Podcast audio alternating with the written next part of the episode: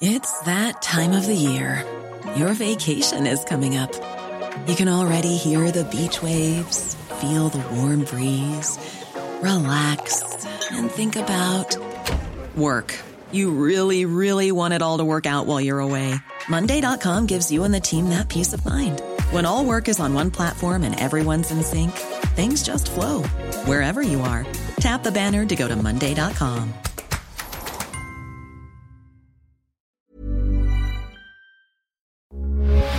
Heraldo Radio, con la H que sí suena y ahora también se escucha.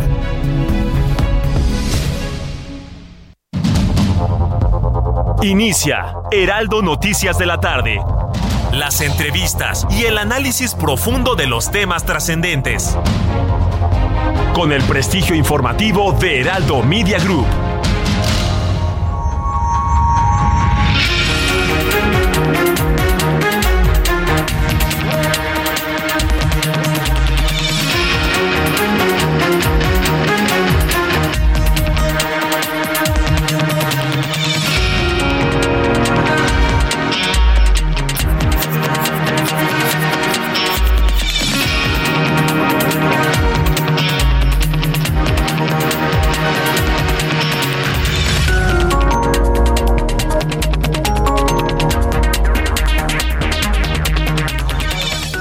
Le va? Buenas tardes. Son las seis con un minuto. Son las noticias de la tarde a través de la cadena del Heraldo Radio. Un saludo muy especial para todos ustedes a lo largo y ancho del país que nos están sintonizando, allende nuestras fronteras y en el ciberespacio, por el ciberespacio a todo el mundo. Gracias por estar acompañándonos en esta oportunidad, amigos de No Media, allá en los Estados Unidos, la Florida, en Texas, en Illinois también. Gracias.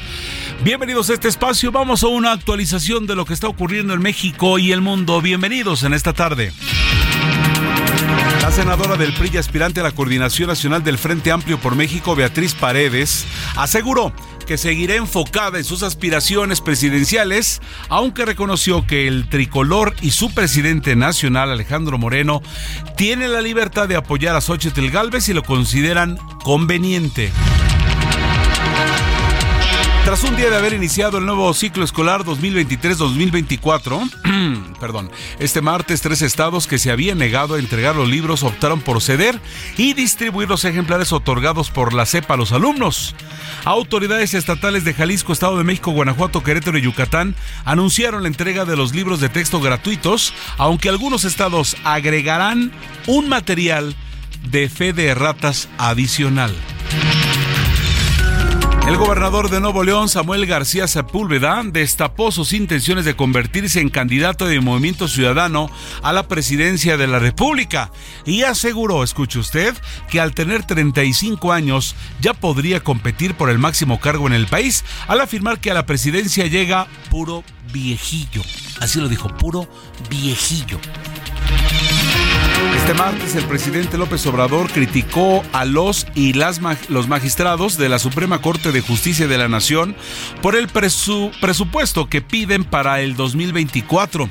Esta mañana el primer mandatario de la nación aseveró que es mucho el cinismo de los ministros de la Corte, en especial dijo de la ministra presidenta Norma Piña. En una ceremonia privada y sin la presencia del presidente de Rusia, Vladimir Putin, el líder y fundador del grupo paramilitar ruso Wagner, Yevgeny Prigozhin, quien falleció el pasado 23 de marzo en un accidente aéreo, fue sepultado este martes en San Petersburgo, la ciudad, la segunda ciudad más importante de Rusia. Es su ciudad natal de este hombre, dos meses después de haberse revelado él al régimen de Moscú. Estas y más noticias aquí en el Heraldo Radio. Usted está en las noticias de la tarde. Le saludo en esta oportunidad, Heriberto Vázquez. Bienvenido a este espacio. Las 6 de la tarde con 4 minutos, es 4 tiempo del centro del país. Gracias por acompañarnos, Heraldo Radio, en Tampico, en La Laguna, Oaxaca, Istmo, Chilpancingo, Guerrero. También ustedes que nos acompañan en Guadalajara, Jalisco, Monterrey, Nuevo León, Mérida, Yucatán. A los amigos de Oaxaca, Oaxaca. Ustedes que también están en el, en el Heraldo Radio Chiapas. Bienvenidos, de verdad. Y seguimos, seguimos eh, acompañándolos a través de nuestros diferentes espacios. Bueno, pues luego de que varios estados estados del país aseguraran que no distribuirán los libros de texto gratuitos eh, de, eh, de, la SEP para este ciclo escolar del 2023 al 2024, eh, que pues apenas arrancó el día de ayer.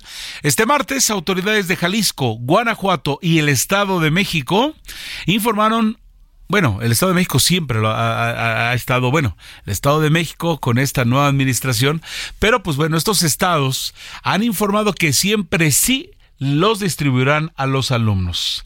Esto luego de que esta mañana el presidente López Obrador informó que tras una reunión con el gobernador precisamente mexiquense, Alfredo del Mazo, el aún gobernador, eh, el aún, eh, la profesora Delfina aún no entra. ¿Sí?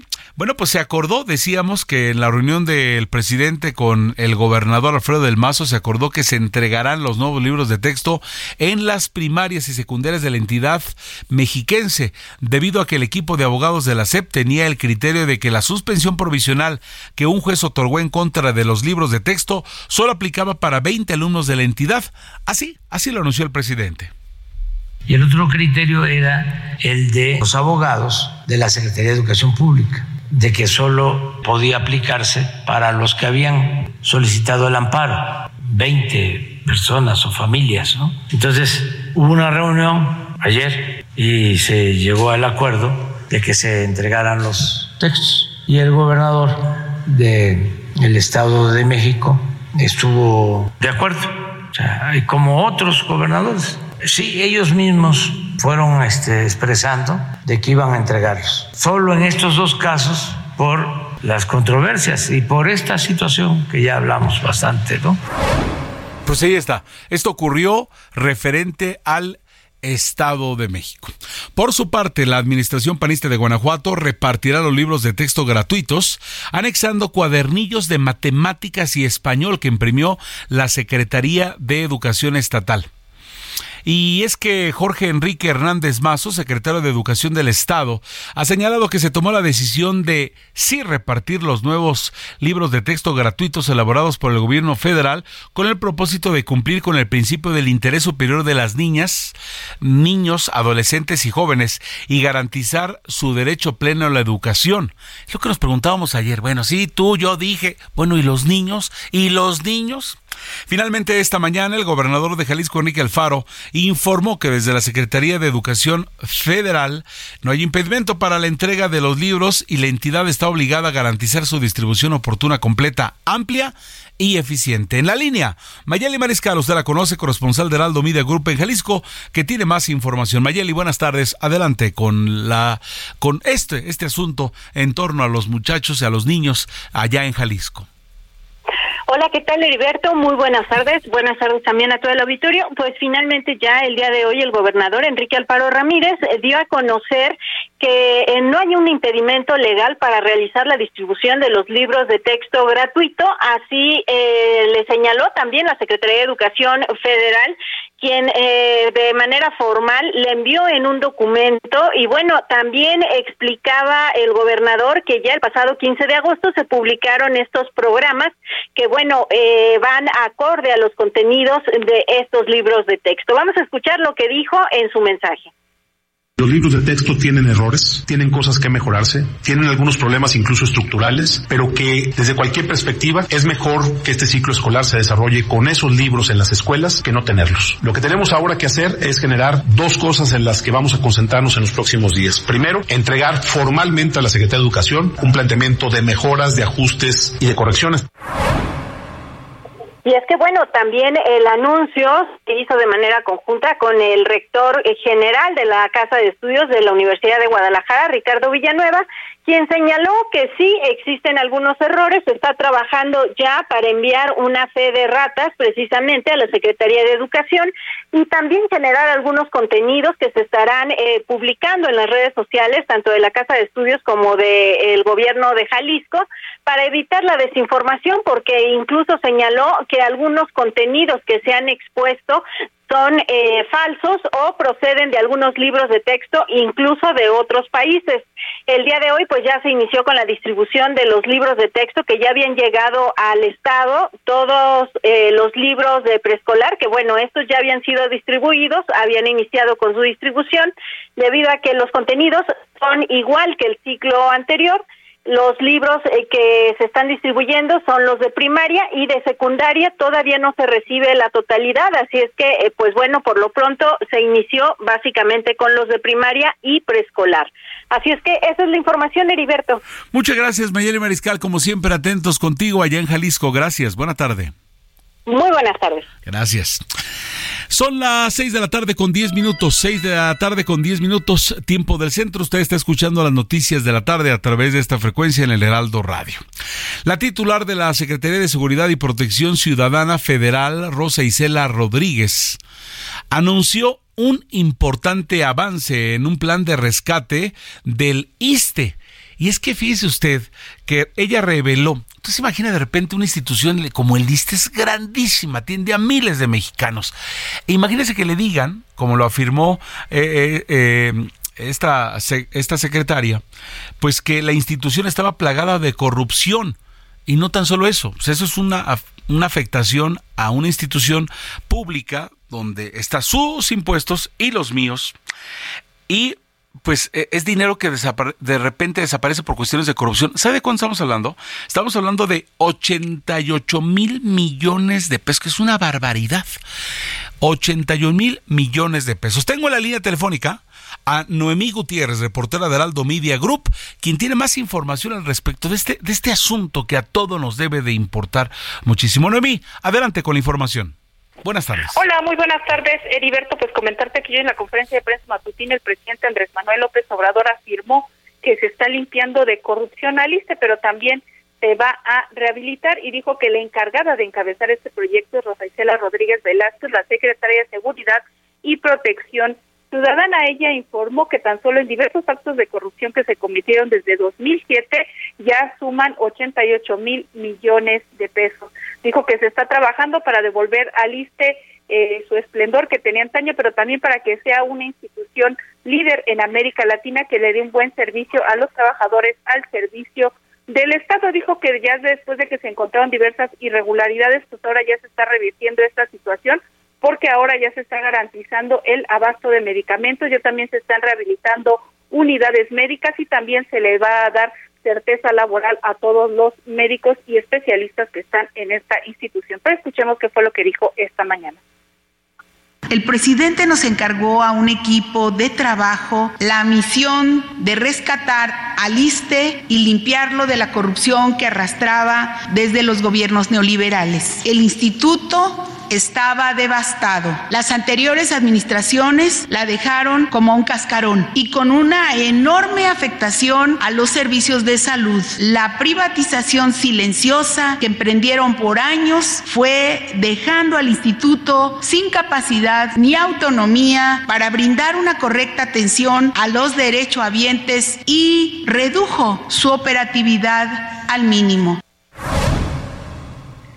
Bueno, Heriberto, ya por último te comento, dijo que para esta limpieza que están haciendo de corrupción en el ISTE, pero también para rehabilitar todas las unidades médicas, pues está trabajando de la mano de médicos, enfermeras y personal administrativo, así como los integrantes de la Junta de Gobierno. El presidente Andrés Manuel López Obrador dijo que este informe se va a presentar como parte del informe El Pulso de la Salud. Generalmente son cada 15 días, pero en este caso pues también ya se va a incluir, se incluía únicamente todo lo relativo al bienestar y ahora ya también se va a a incluir lo relativo a la recuperación del Heriberto, parte de la información que tuvimos este día. Oye, Noemí, eh, digo, tus años de reportera, es una locura, ¿no? Yo, yo lo que me llama mucho la atención, la cifra es brutal, ¿no? 88 mil millones de pesos por corrupción. Se sabe como por dónde, a la hora de estar comprando materiales, se inauguró, eh, se inauguraron aparentemente hospitales, por dónde tanto dinero. Eh, el presidente Andrés Manuel López Obrador incluso puso un ejemplo de que todos los servicios que tenía el ISTE estaban subrogados, incluso puso un ejemplo de que varios equipos que se tenían en renta, cuando ya se los llevaron del ISTE, se llevaron incluso, dijo, hasta los cables. Entonces fue corrupción a todos los niveles, tienen ellos ya ubicados a exfuncionarios, se le preguntó hoy en la mañana si había algunos exdirectores. Ella, el presidente Andrés Manuel López Obrador se refirió a que había dos denuncias contra Miguel Ángel Yunes, que fue exdirector eh, del ISTE, pero también fue exgobernador de Veracruz y pues estas investigaciones pues continuarán su curso porque también encontraron irregularidades en el pago de pensiones y algunas otras situaciones que ya presentarán las denuncias ante la Fiscalía General de la República, Heriberto. Pues sí, ahí están, ahí está, vamos, vamos viendo este, este asunto de rentar, de repente, supongo que también es los sobreprecios, en fin. Vamos viendo, eh, vamos viendo más y vamos a escuchar, vamos a seguir escuchándote, si nos permites, Domingo Gutiérrez, reportera de Heraldo Media Group. Como siempre, muchas gracias y muy amable por la información. Muchas gracias, buenas tardes, Hasta luego, son las 6:15 ya, 6 con 15 minutos, tiempo del centro del país. Gracias por seguir con nosotros en esta oportunidad. Y también decimos tiempo del centro porque son las 5 con 15 en el Aldo Radio, allá en Tepic, Nayarit. Allá es una hora para atrás. Bueno, la semana pasada, a través de un video captado por una cámara de seguridad, fue exhibida Carla HT locataria de dicho de, un espacio comercial que el 16 de abril golpeó brutalmente a su víctima hasta provocar una fractura y golpes contusos. Silvia Rangel Espino, de 65 años de edad, exige justicia ante la agresión a golpes de la que fue víctima hace cuatro meses en el mercado municipal de Quiroga, a, menos de una, a manos de una comerciante vecina. Vamos con Charbel Lucio, corresponsal en Michoacán de Heraldo Media Group. Adelante, Charbel, buena tarde.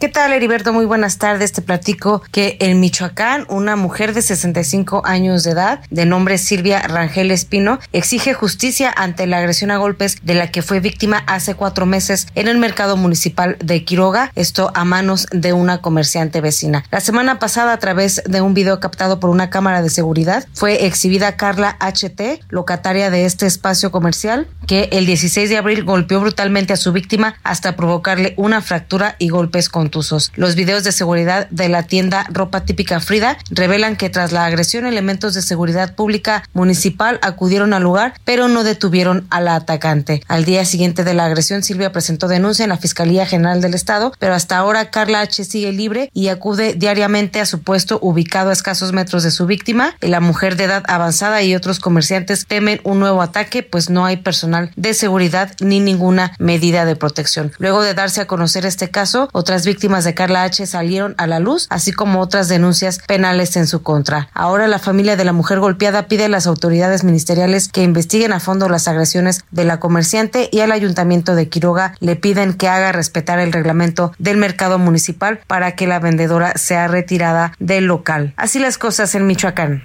Muchas gracias, Charbel Lucio, corresponsal en ese estado. Caray, hombre. Este, con un bat. Y además aquí el punto interesante es que eh, de repente, eh, si, si no está el, el, video como que, no, no, no, es posible que alguien golpee con un bat a una mujer de 65 años. Ahí está el video con el que nos amanecimos el día de hoy. Alguien aquí en la, la alcaldía Benito Juárez, en la colonia de las céntricas, este Narvarte, un hombre arrastrando a una mujer de los cabellos y lanzándola a la, a la, lanzándola. Si en ese momento pasado un auto, pasa encima de ella, aparte de golpeada. No, no, no, una cosa terrible. Pero afortunadamente la cámara de seguridad es la que va captando esto y son las que ha hecho evidencia ¿no? de, lo que ocurre porque de repente el agresor se sale con pues, ¿cuándo? Yo, si casi me rozó, a ver si al, al revés, ¿no? Entonces, en este caso, por ejemplo, fíjense, pasaron cuatro, cuatro meses, pasan cuatro meses y, y, pues al, menos no ha pasado nada, ¿no? Y por ejemplo aquí, en, eh, que fue en, en, esto de la Benito Juárez, este ya está detenido este agresor, ¿no? es el gran cobarde que, que, que, arrastró ya a una mujer. Pero bueno, son las 6 de la tarde con 18 minutos, tiempo del centro, 6 con 18, 6 con 18. De acuerdo con el Consejo Nacional de Evaluación de la Política de Desarrollo Social, CONEVAL, el porcentaje de la población en pobreza laboral, es decir, con un ingreso inferior al valor monetario de la canasta alimentaria entre el primero y el segundo trimestre de 2023, se, se estancó ya nivel nacional, al pasar de 37.7% a 37.8%. 6%, lo que frena la tendencia a la baja que se venía presentando esto desde el tercer eh, trimestre del año pasado. De esta forma, la pobreza laboral a nivel nacional continúa con un porcentaje superior al observado antes del inicio de la pandemia. Sí, o sea, que esa es nuestra referencia, ¿no? ¿Qué ocurría antes de la pandemia? Donde llegó en el 2020, andábamos por ahí en el, en el punto del 36.6%. Y pues bueno, entonces se está estancando, ¿no? No, no, no, no, no podemos echar las campanas al vuelo, pero por lo menos ya no podemos caer más bajo y afortunadamente se ha estancado, se está regulando, ya no avanza más creemos que es por allí interesantísima la información. Bueno, son eh, las 6 de la tarde ya con 20 minutos, 6.20 tiempo del centro de, de México. Tengo la línea a Mario Miranda, reportero vial, que tiene actualización para ustedes de lo que está ocurriendo en la capital del país. Mario, adelante con la información, por favor. Heriberto, ¿qué tal? Muy buenas tardes. Tenemos información vial al momento. Informarles a los automovilistas que en estos momentos tenemos avance lento sobre el anillo periférico, esto debido a un choque vehicular sobre carriles de Molinos a San Antonio. Pasando a este punto, la vialidad mejora en dirección a Paseo de la Reforma. En el sentido opuesto de periférico, en dirección al sur, encontraremos buen avance de Barranca del Muerto a San Jerónimo. La avenida Molinos con tránsito lento de lo que es, perdón, la avenida Molinos con tránsito lento de patriotismo a periférico. Patriotismo con buen avance de Extremadura al viaducto Rebecerra y finalmente la avenida Extremadura con buen avance de insurgentes a Patriotismo. Heriberto es la información ahora al momento. Muchas gracias, Mario Miranda, muy amable. Después a ver si nos informas, porque hay por allí un el metrobús en el eje 1 norte ha atropellado una mujer y no sabemos eh, en qué condición está por allí y si por allí el tránsito está afectado. Ahí te agradeceremos que nos ayudes con ello. Muchas gracias, Mario Miranda. Como siempre, la información de un lado a otro, incansables nuestros reporteros viales.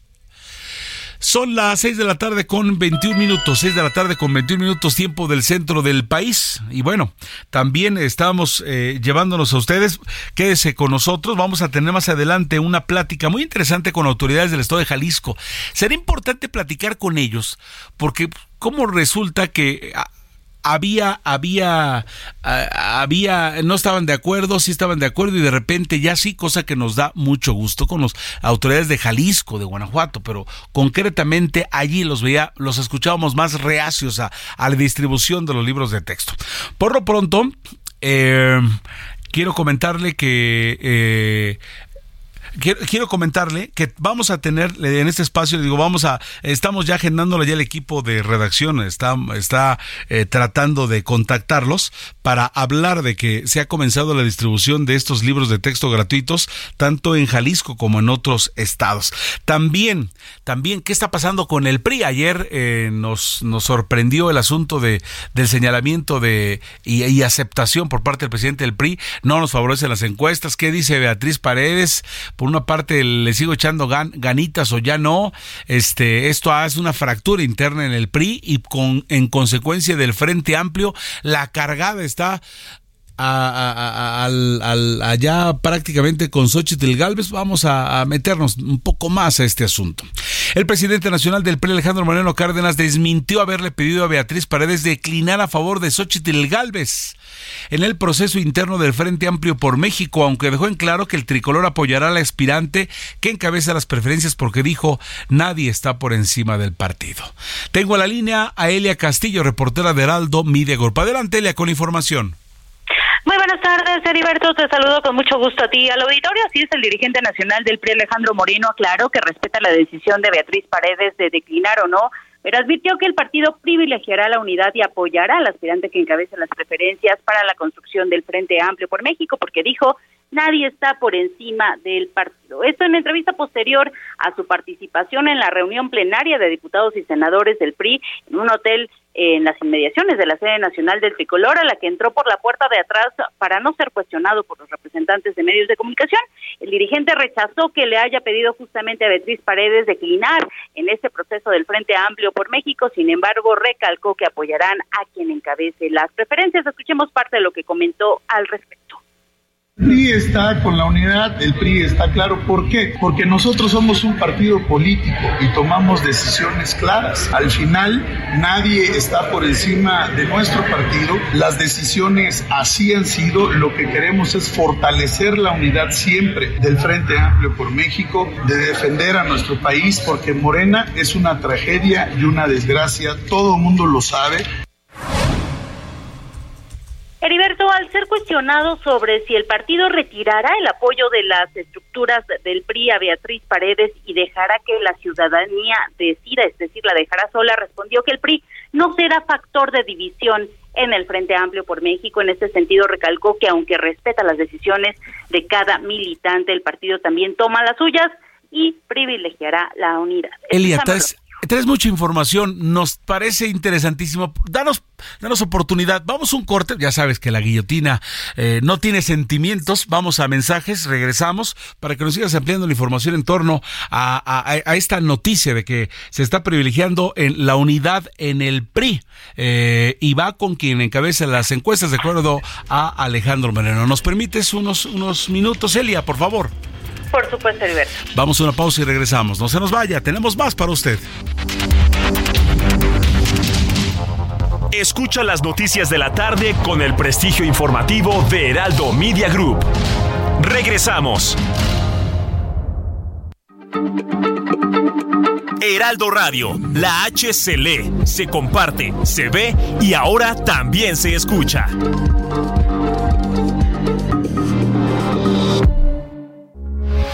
Heraldo Radio, con la H que sí suena y ahora también se escucha. Continúa Heraldo Noticias de la tarde, con el prestigio informativo de Heraldo Media Group.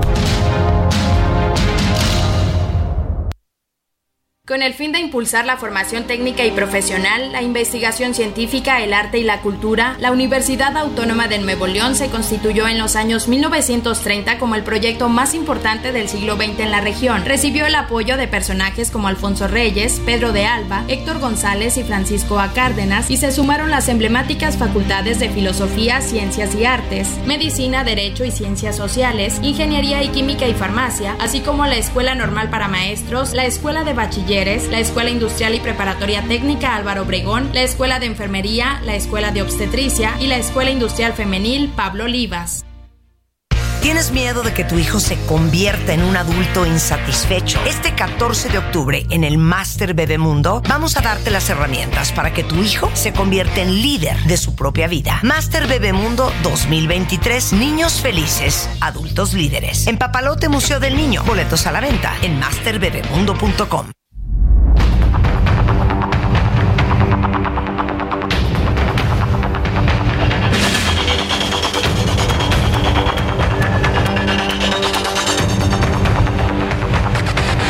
Son las 6 de la tarde con 31 minutos tiempo del centro de México, 6:31, Heraldo Noticias de la tarde a través de la cadena nacional de Heraldo Media Group y Now Media allá en los Estados Unidos. Bueno, estábamos platicando cuando ya nos ganó la guillotina, estábamos platicando en torno a este asunto con, con nuestra reportera eh, en torno a lo que está ocurriendo en el seno del el PRI. Y es que pues, usted lo, usted lo supo, ¿no? El, el, asunto era muy sencillo, de repente se dijo que sí, que no, etcétera, etcétera. Y Elia Castillo eh, nos iba a poner las declaraciones de, de Beatriz Paredes. Elia, adelante, por favor. Muy buenas tardes, Heriberto. Bueno, pues te comentaba que eh, al ser cuestionada, cuestionado sobre el partido retirará el apoyo de las estructuras a Beatriz Paredes, y dejará que la ciudadanía decida. Bueno, pues Alejandro Moreno respondió que el PRI no será factor de división en el Frente Amplio por México y recalcó que aunque respeta las decisiones de cada militante, el partido también toma las suyas y privilegiará la unidad. Escuchemos parte de lo que eh, comentó al respecto el dirigente priista. Hay que ir con el que encabeza y lo he dicho fuerte. A ver, ustedes saben que en esta participación de compañeras y compañeros fuimos juntos. Lo he dicho y lo ha señalado. Hay dos. Si en el momento de la simpatía, del trabajo, de la construcción de la unidad, Beatriz Paredes es la que está, todos nosotros vamos a ir en unidad. Y lo he dicho claro. Si en el momento, en la decisión, en la construcción del proyecto, de la fortaleza, de generar unidad, acuerdo y consenso, es Xochitl Galvez, el PRI va a ir unido todos a apoyar porque lo que necesitamos es ir juntos todos. Entonces, en este proceso trabajamos, caminamos juntos, vamos a salir en unidad y les vamos a ganar. Heriberto, te comento que, bueno, hace unas horas ya por la tarde, eh, pasadas las tres y media de la tarde de este martes, asistió finalmente Beatriz Paredes a esta reunión plenaria de diputados y senadores. Y en entrevista señaló eh, que Moreno, que Alejandro Moreno hizo las declaraciones que consideró convenientes, pero dijo que esperará la decisión y el pronunciamiento que este miércoles haga el dirigente nacional del PRI, que como recordemos, pues anunció que luego de una reunión que sostendrá con los liderazgos y dirigencias del PRI a nivel estatal eh, darán un eh, pronunciamiento sobre la decisión que tomaron al respecto luego de que señaló las encuestas no favorecen a Beatriz Paredes en este proceso de selección de, que, de la persona que construirá el Frente Amplio por México y que bueno se realizará el próximo domingo esta consulta nacional para saber quién es el ganador de esta o la ganadora de esta contienda que es eh, pues con miras a la candidatura presidencial de 2024. Este es el reporte que te tengo, Heriberto. Muchas gracias, Horaciela Castillo, y gracias por aguantarnos el corte. Muy amable. Muy buena tarde. Buena tarde, gracias. Ahora 26 minutos para las 7 de la noche a través de Heraldo Radio a nivel nacional y allende nuestras fronteras también decíamos ustedes de, de, un tema muy interesante y es que ayer hubo reunión eh, de Si Mejora, que es el organismo local en Jalisco que evalúa los temas de educación y en el que participaron eh, eh, pues eh, maestros del CENTE y de la Universidad de Guadalajara, concluyendo, concluyendo que es mejor que los alumnos tengan los libros de texto a pesar de, lo que tenga, eh, y es mejor tenerlos a no tenerlos. Y es que en Jalisco, eh, pues lo que van a hacer es van a, solventar las fallas con unas guías de estudio elaboradas por la Secretaría de Educación del Estado. Ahí está muy interesante. Tengo en la línea telefónica, tengo ya en la línea telefónica a Juan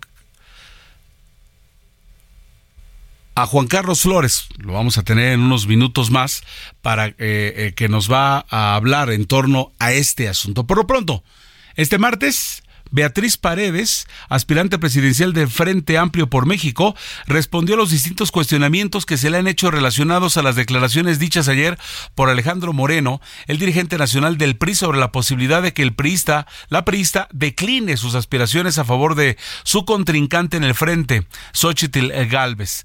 Ante esto, Paredes dijo que eh, en la política todos los dirigentes de los partidos políticos, así como las organizaciones y otros actores políticos, tienen la libertad de tomar tomar decisiones que se consideren como más convenientes. Escuchemos, escuchemos lo que dijo la senadora Prista.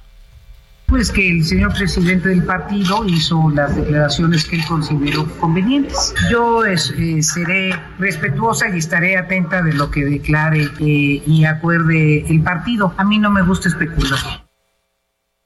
Ah, ahí están las declaraciones. Entonces, pues bueno, es, es, lo que lo que está comentando eh, Beatriz Paredes. Regresábamos al asunto que les platicaba antes de esta nota. Eh, eh, pues entonces se va, sí se van a repartir. La, la decisión está tomada. Sí se van a repartir en, en Jalisco los los estos libros libros de texto federales. Tengo la línea, les decía a ustedes, a Juan Carlos Flores, secretario de Educación del Gobierno de Jalisco. Juan Carlos, le agradezco mucho que nos tome la llamada. ¿Cómo está? Buenas tardes. Buenas tardes, Heriberto, un gusto saludarte. Bueno, pues primero lo felicito porque ante todo, ayer nos preguntábamos, bueno, ¿y los niños dónde quedan, no? Eh, no nos ponemos de acuerdo, se piensa un poquito más para la izquierda y un poquito más para la derecha, etcétera, etcétera. ¿Y los niños dónde quedan? Que son por los que todos debemos de velar, ¿no? Y, nos encanta, de entrada, el que Jalisco, eh, pues diga, pues sí se entreguen y nosotros haremos adecuaciones o, o vamos viendo cómo le vamos a hacer, pero de entrada, que los estos, estos niños tengan sus libros de texto. Pero detállenos cómo está este asunto, por favor, eh, eh, secretario de Educación del Gobierno de Jalisco, Juan Carlos Flores, por favor.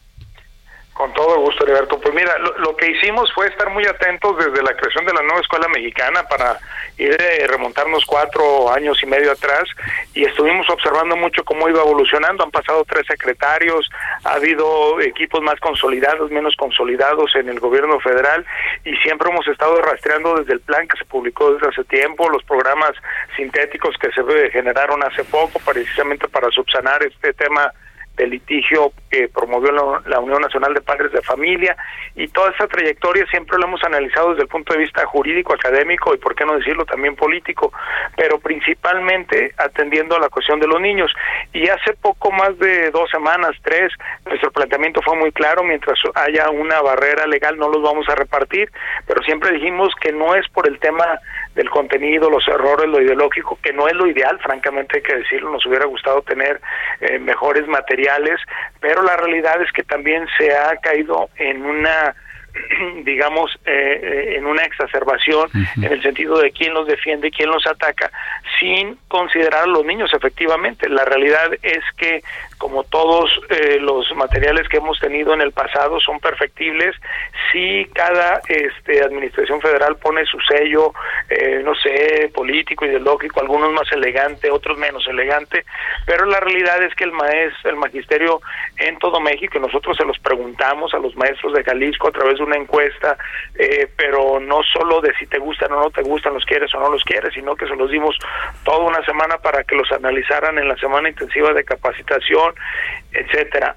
Pero lo que realmente cambió la decisión es no solo que los maestros en un 61% consideren que prefieren tenerlos que no tenerlos, sino el hecho de que los elementos jurídicos eh, no se movieron de una manera a la que nosotros hubiéramos esperado. Hubiéramos pensado que por el interés que causa esto a nivel nacional iba a ser atraído por o que se iban a algunas consultas que hicimos algunos estados hacia la juez que dictaminó esto en el juicio de amparo eh, nos hubiera dado algunas señales pero la verdad es lo que nos dijo es que a nosotros no ser implicados no se nos podía informar a detalle de lo que estaba sucediendo y por el contrario teníamos al gobierno federal, a la secretaría, pues exigiendo y dando la instrucción de una facultad que es exclusiva de los estados.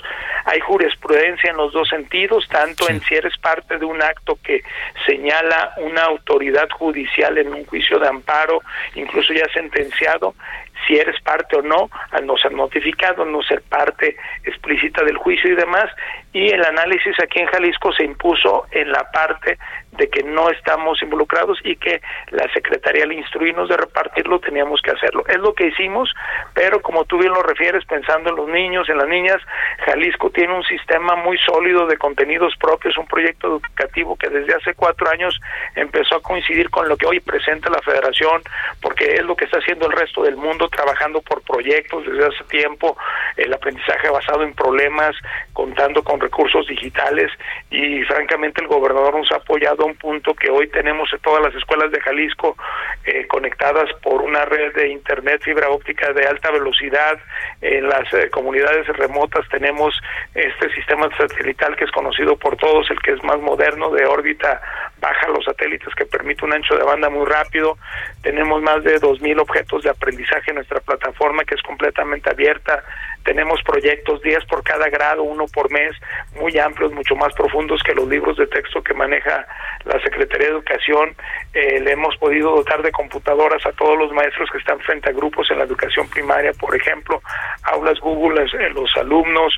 Tuvimos el apoyo del sector empresarial con el acceder a que se les aumentar el 1% sobre nómina y es muy poquito 1%, tal vez no poquito para el que lo paga, ¿verdad? Pero para eh, si uno lo escucha nominalmente, pero eso representa 2.600 millones de pesos más para la educación en Jalisco, que directo va a educación para infraestructura, equipamiento, mantenimiento.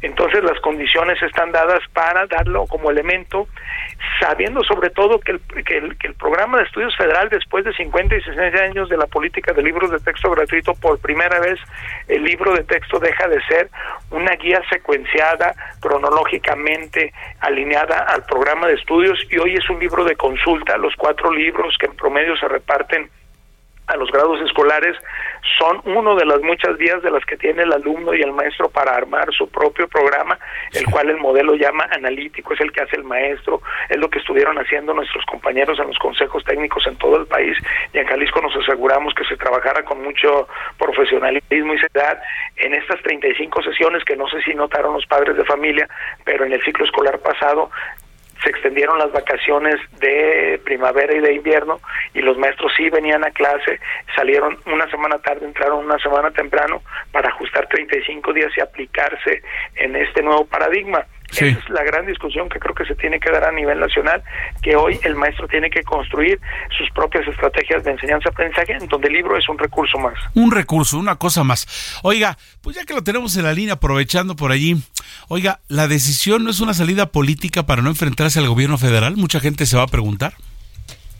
Fíjate que esta decisión no la tomó solo el gobernador, nosotros eh, tenemos un órgano consultivo, nos funcionó muy bien el consultar a distintos sectores sociales, eh, económicos, eh, por supuesto los sindicatos, el hecho de contar también con las representaciones de universidades. En la pandemia todas las decisiones se tomaron de manera colegiada. Aquí no fue la excepción, convocamos a una reunión extraordinaria para, analizar este tema desde las distintas perspectivas. Eh, fueron 42 profesionales, personas que estuvieron participando de la edición, 40 se inclinaron así repartir los libros de texto, una abstención y un voto en contra, es decir, mayoritariamente la sociedad jalisciense en ese sentido se consultó, se hizo la encuesta maestros, se tuvieron datos duros que facilitaron la toma de decisión. Este, creo que Jalisco siempre se ha conducido con lo que mejor le conviene eh, pues a sus ciudadanos, en este caso a los niños, y si hoy eh, se tomó esta decisión es porque se tomaron muchos factores, no fue una decisión fácil, no es una decisión que se toma y ya nos tiramos a la maca, todo lo contrario, eh, nosotros estábamos preparados para tener un ciclo escolar con o sin libros, o que los libros llegaran en la semana 3, en la 20, en, en la que llegaran, o llegan en la, en la primera, creemos que, insisto, es mejor que estén Claro, es mejor que estén, es mejor que los tengan. Sí. La mejor prueba creo que es de todas las alternativas que les estamos brindando en Jalisco a los maestros, vamos a ver qué tanto usan el libro, ¿no? Eso lo vamos a estar midiendo y creo que lo mejor y para tomar decisiones libres hay que tener alternativas y es eh, eso estamos tratando de hacer en Jalisco, darle alternativas a los maestros, a los padres de familia, escucharlos, trabajar con ellos. Entendemos que hay muchas personas que les eh, les, ya, les eh, interesa los temas bioéticos o los temas ideológicos. aquí en Jalisco no tenemos miedo para entrarle de frente, hay flexibilidad curricular la misma reforma nacional eh, lo propone y en Jalisco estamos acostumbrados a, a, tener un ejercicio por escuela que le llamamos comunidades de aprendizaje, es darle autonomía de gestión a la escuela. Eso en la pandemia es lo que nos permitió abrir muy rápido, tener grupos pequeños de un alumno por maestro hasta nueve y luego medio grupo y luego el grupo completo y muy rápido pudimos regresar a la presencialidad porque creo que en la medida que confíes en la escuela, la escuela suele tomar buenas decisiones y lo mismo estamos haciendo en esta ocasión, claro, acompañando a, a cada colectivo escolar. Pues eh, muchas gracias, Juan Carlos Flores, secretario de Educación del Gobierno de Jalisco, por de verdad, eh, en serio, en serio, en serio. O sea, ¿sabes qué? Tenemos diferencias, pero este, primero los niños. Yo, de verdad, de verdad, en serio, esa pregunta nos hacíamos ayer y aquí a Jalisco por lo pronto dijo, van a estar los libros y ahí le vamos haciendo y nos vamos acomodando por allí. Gracias por tomarnos la llamada, muy gentil y estemos en contacto si nos lo permite, por favor. Con todo gusto, un abrazo. Un abrazo, gracias. Y es que esto, esto es relevante también, ya que después se acuerdan del pleito que traían el gobierno del, del, gobernador Alfaro con la UDG. Pues bueno, ya están colaborando de nuevo, ¿no? Se sentaron los de, yo cuando vi los de la UDG, pues no que con ahí con el gobernador no estaban, pues bueno, pues siempre sí, y qué bueno por los chicos, qué bueno. O sea, se entregan los libros y ellos van a presentar otros, otros eh, pues unas guías de estudio como para ir en lo que no estén de acuerdo o donde sientan estos especialistas jaliscienses que, que, que detectaron por ahí que pueden aportar, pues hombre, que le entren al tema. En fin, vamos a continuar. Son las 6 ya con 47 minutos tiempo del centro del país, 6:47. Tengo aquí en el estudio de Heraldo Radio a Carlos Guillén, director de publicidad de, COE México. Usted ya lo ubica a través de estos espacios. Y es que, pues, COE México brinda la mejor oportunidad para lograr tu objetivo, un objetivo que debemos de tener todos, ¿no? Todo, todo el mundo sabe hoy las oportunidades. ¿Por qué la gente de la India, los de la India, por qué tiene tanta chamba? Pues porque saben inglés. Oye, fulanito de tal, ¿cómo ¿Cómo entró ganando tanta lana? Pues porque sabe inglés, es una verdad, pero, pero pesada, ¿no?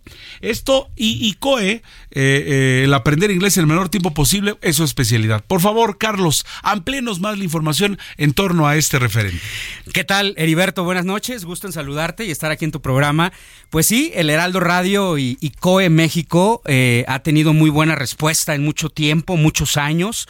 Gracias por la confianza que nos ha depositado el Heraldo Radio y qué mejor para la gente que necesita aprender el inglés. Somos una empresa que lleva ya 30 años en México, Heriberto.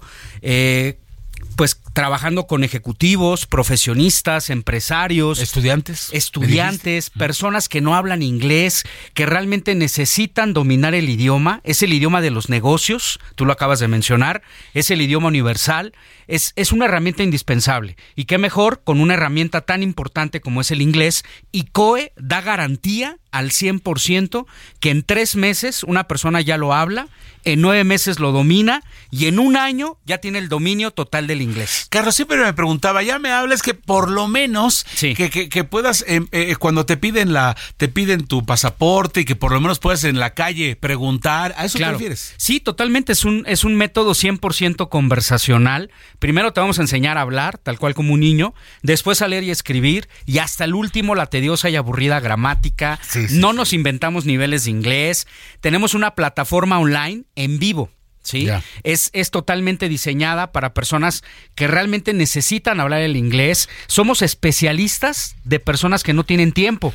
Y lo más importante, la garantía. Tenemos vocabulario técnico, Heriberto, en diversas profesiones, negocios, aviación, Fuerzas Armadas, turismo, ingeniería, medicina, que eso es importante, administración y lo que es contabilidad. No es cualquier cosa, ¿eh? Dices que necesiten hablar inglés. Yo te diría que salvo ciertas cosas en general de la de quien tenga eh, de bachillerato eh, para arriba, todos. Todos. Todos en algún momento de la vida. Exactamente. Entonces es un programa diseñado eh, de acuerdo a tu canal de aprendizaje. o sea, donde yo esté. Exactamente. Y también utilizamos programación neurolingüística. ¿Qué significa eso? Identificamos el estilo de aprendizaje, si eres visual, si eres auditivo, si ah, eres kinestésico. ¿Qué se me da más? Exactamente. Hacemos un traje a tu medida en el idioma inglés. Sí, porque algunos se basan, lo que saben, en... Eh, ¿Sabes por qué? Por las canciones sorpresivamente. Este, me, hablaron o me quedé con el pollito chicken o algunos con la gramática.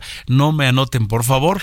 Sí, o sea. Exacto. Eh, entonces, ustedes no, es así, pues si le entras bien, no, ustedes se van adecuando al... Exactamente. Eh, vamos a romper esquemas tradicionales, ¿no? Vamos a quitar el verbo to be, no te vi, la lista de verbos. Eh, es un programa 100% práctico. ¿Tiene mucha tarea? Totalmente no. Ah, no hay tareas. ¿Cómo sufres con la tarea? no hay exámenes, cero estrés, o sea, el método es desescolarizado. tenemos la plataforma que es en tiempo real, clases en vivo y en directo, Heriberto. ¿Con una persona? Tú te conectas en, un grupo reducido de uno, máximo ocho personas. Atención personalizada, grupos reducidos. El profesor se conecta en tiempo real. Aparte, desde tu aplicación, desde tu celular, puedes bajar las apps de COE y sigues practicando el inglés 24-7 a la hora que tú decidas. O sea, hay lecciones, hay cositas como para acompañarme. ¿eso Exactamente, hay juegos online, hay dinámicas, destreza, didáctica, diferentes herramientas para que la gente tenga el inglés 24 porque el inglés es práctica y como no estamos en un país de habla inglesa, pues estamos escuchando español en todos lados. Entonces es un método diseñado para personas que no tienen tiempo, tú eliges los horarios, cada ah. semana puedes cambiarlo. A ver, perdón, ahí te va un torito, de repente tú lo sabes, a ver, yo, te puedo decir, este, así, así fueras mi cuate, oye, después de las 10 para las 9 con todo gusto platicamos y componemos el mundo. A esa hora, si yo me decidiera por tomar un eh, este inglés, a esa hora te Totalmente, tenemos horarios de 7 de la mañana hasta las 9 de la noche. Oye, nada más una hora para comer y, la otra me la viento para el inglés. ¿Se puede? Totalmente, puedes programarlo el día y la hora como tú quieras. Si, por ejemplo, tuviste un, un imprevisto en la oficina o un viaje. ¿Ya perdí mi clase? No, la reagendamos. Nunca vas a perder la clase. Ah, no, nada, que no, ya. Usted no se fue. Y digo, y, y tú, lo, tú lo sientes. Yo, en mi trabajo, pues me dijeron, ni modo que diga que no, si es la papa del día, no como al otro día. No somos una escuelita de inglés tradicional, Heriberto. Somos una empresa, un corporativo que te da garantía, que en tres meses lo hablas, nueve meses lo dominas y en un año ya eres bilingüe. Aquí hablamos de bilingüe. Totalmente vas a tener un, un inglés profesional, un inglés conversacional fluidez verbal, que eso es importante, y un vocabulario extenso. Y al final te podemos preparar para tres pruebas de certificación. Tenemos el TOEFL, el TOEIC y el IELTS. Qué interesante. ¿Desde qué edad? Desde los 7 años hasta 80 años de edad. Sí se puede aprender inglés en COE. Tenemos un programa exclusivo para niños. No, ya me mataste. Me dijiste 80 años, yo apenas tengo 58. Entre 7 y 12 años, el programa para niños. Y el programa de adultos hasta 80 años de edad. Bueno, dame el teléfono, Voy a dar el teléfono. ¿O dónde? bien el teléfono. Dime, por favor. Es 5555 uh 0202 52. Perdón, 5555, me atoré, 02.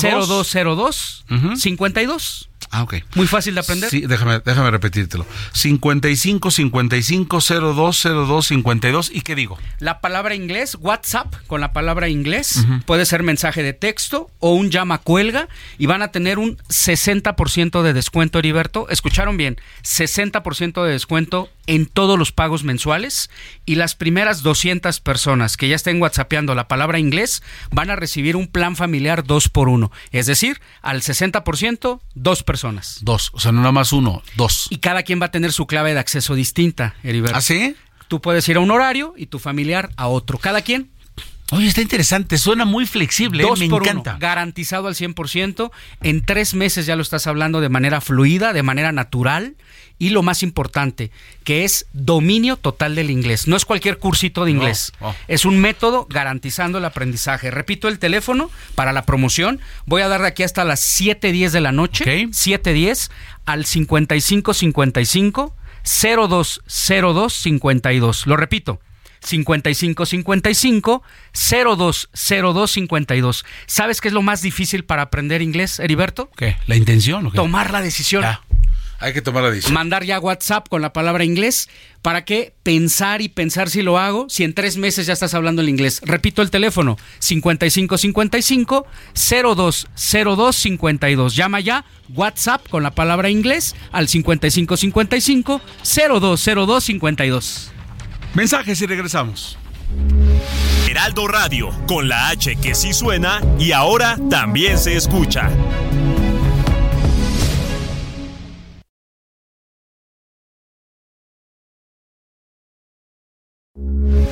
Heraldo Radio, con la H que sí suena y ahora también se escucha.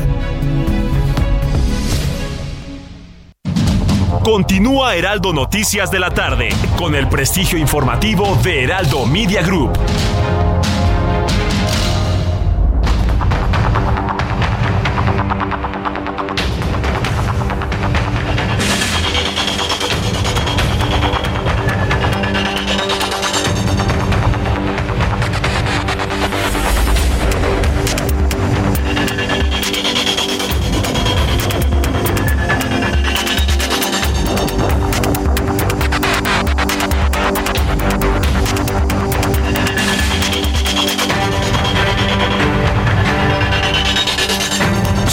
7, las 7 en punto a través del Heraldo Radio, las noticias de la tarde a través de este espacio con una cobertura nacional e internacional. Tengo en la línea telefónica, en esta oportunidad para poder platicar con ella, a la titular del Servicio Postal Mexicano, famoso Pomex.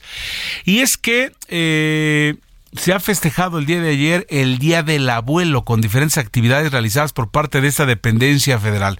Es por eso que, que la tenemos en la línea telefónica y es que eh, se destacan las pláticas, eh, pláticas a mano, el cual permitía que cualquier persona pudiera hacer una carta dirigida a una persona adulta mayor para que el adulto mayor pudiera recibirle y leer el Día del Abuelo. Qué buena idea, ¿no?